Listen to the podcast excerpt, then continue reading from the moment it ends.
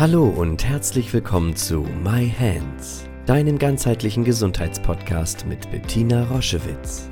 Sie begleitet seit über 30 Jahren Menschen mit körperlichen Erkrankungen und in persönlichen Krisen mit der japanischen Selbstheilmethode Yin-Chin Jutsu und unterstützt sie auf ihrem Weg zurück zu Kraft und Gesundheit.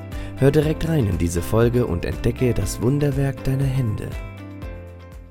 Hallo und herzlich willkommen zu einer neuen Folge My Hands, dem Jinshin Jitsu Podcast.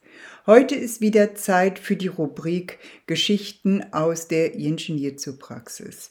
In dieser Rubrik nehme ich euch mit in die Leben von einigen Menschen, die in besonders herausfordernden Situationen das Jinshin Jitsu kennengelernt haben und damit ihr Leben extrem verbessern konnten. Und das Thema heute ist eher ein bisschen äh, was für Hängeöhrchen. Es geht nämlich um die chronischen Erkrankungen.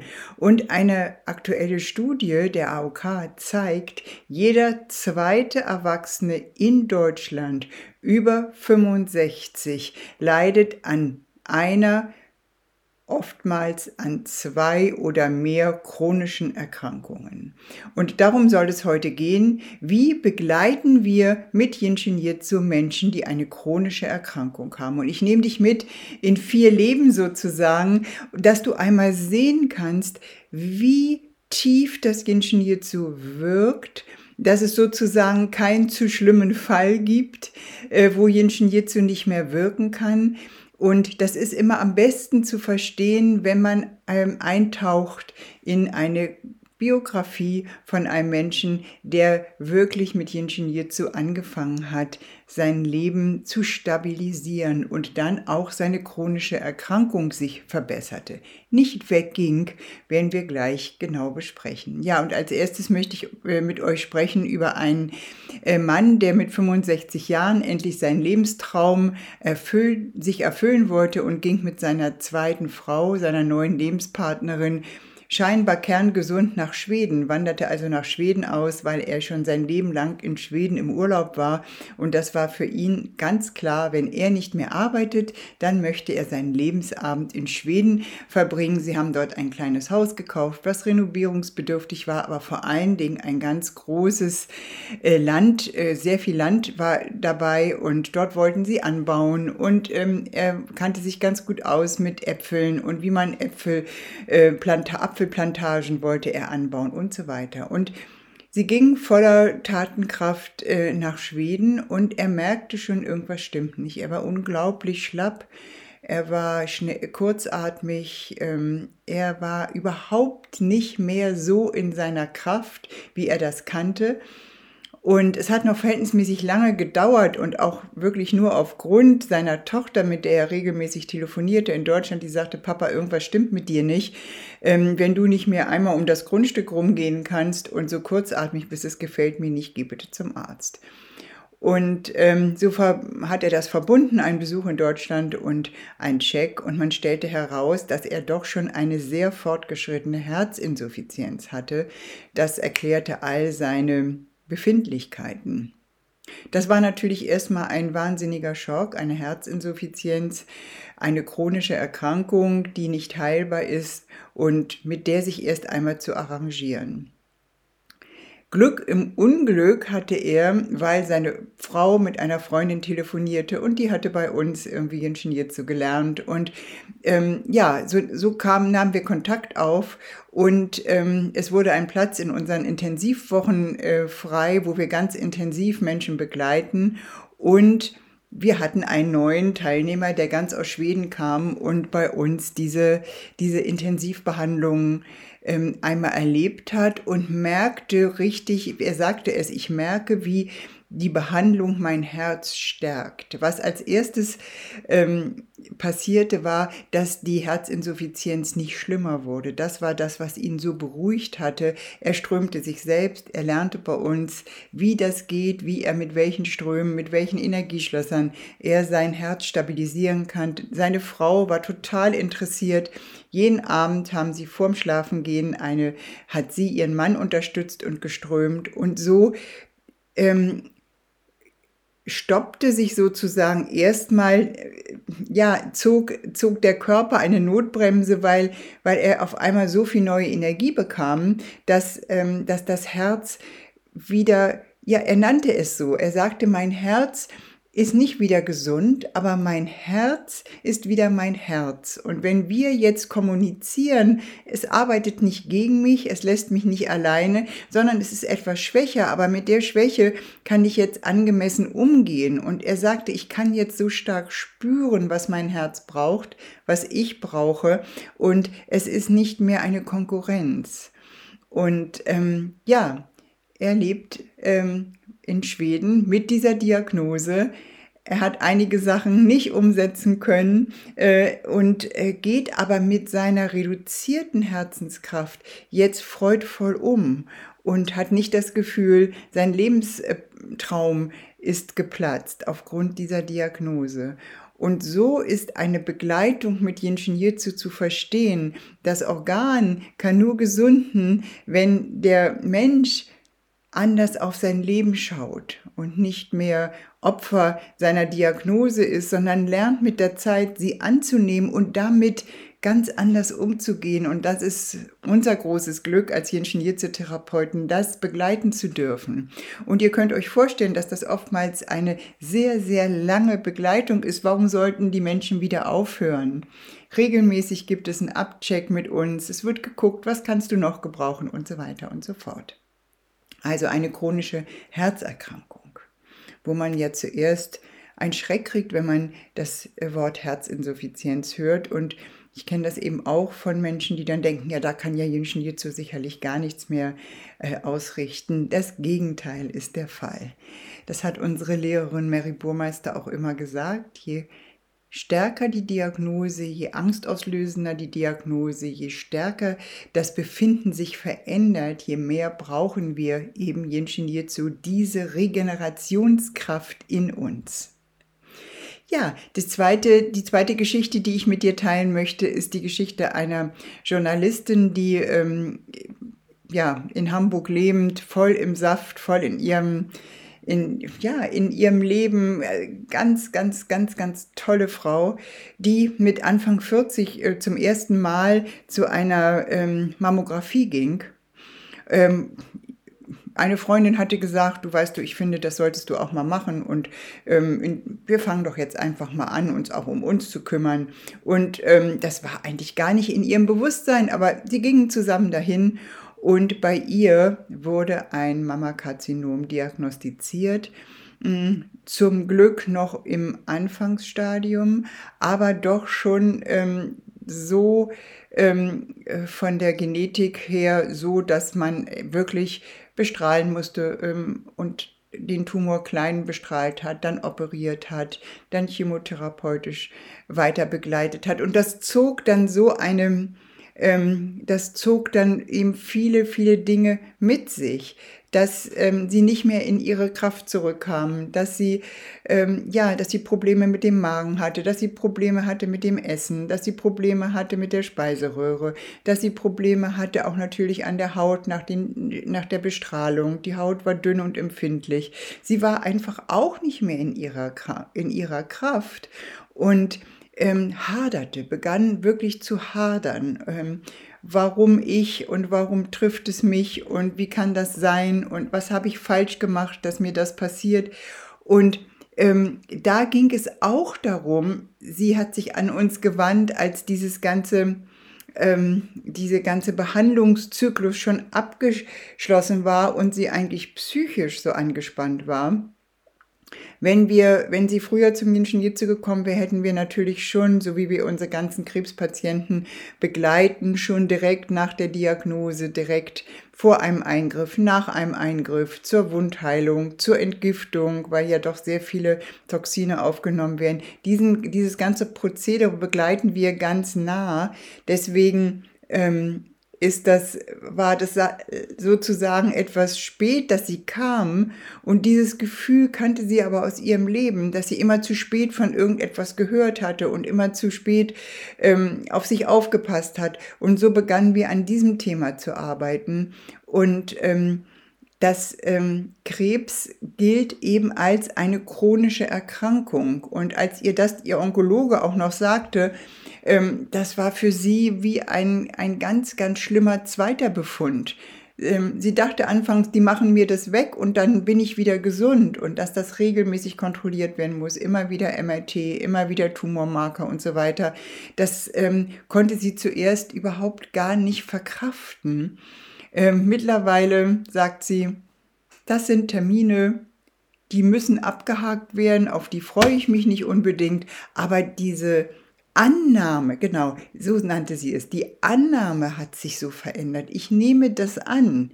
Ich weiß, ich werde daran nicht sterben und ich habe jetzt eine chronische, dauerhafte Einladung, mich um mich zu kümmern und fürsorglich mit mir zu sein. Und wenn ich in diesem Tief, in dem sie war, wenn ich da bleibe, das spürte sie ganz genau, dann ist das wie ein Futter für die Erkrankung. Ja. Das ist die zweite Geschichte. Ja, die Geschichten sind, sind heute schon irgendwie etwas herausfordernder, aber es ist mir ganz, ganz wichtig, dass wir die Offenheit haben, auch über chronische Erkrankungen, auch über angstauslösende Diagnosen uns auszutauschen. Weil wenn wir das draußen lassen und wenn wir diese Menschen, für diese Menschen nicht da sind, gerade chronische Erkrankungen brauchen in der Begleitung mit Jinshin Jitsu ganz, ganz viel Zeit, ganz viel intensive Gespräche, ganz viel Berührung, ganz viel Begleitung. Manchmal, ich habe Menschen mit chronischen Erkrankungen 30 Jahre begleitet.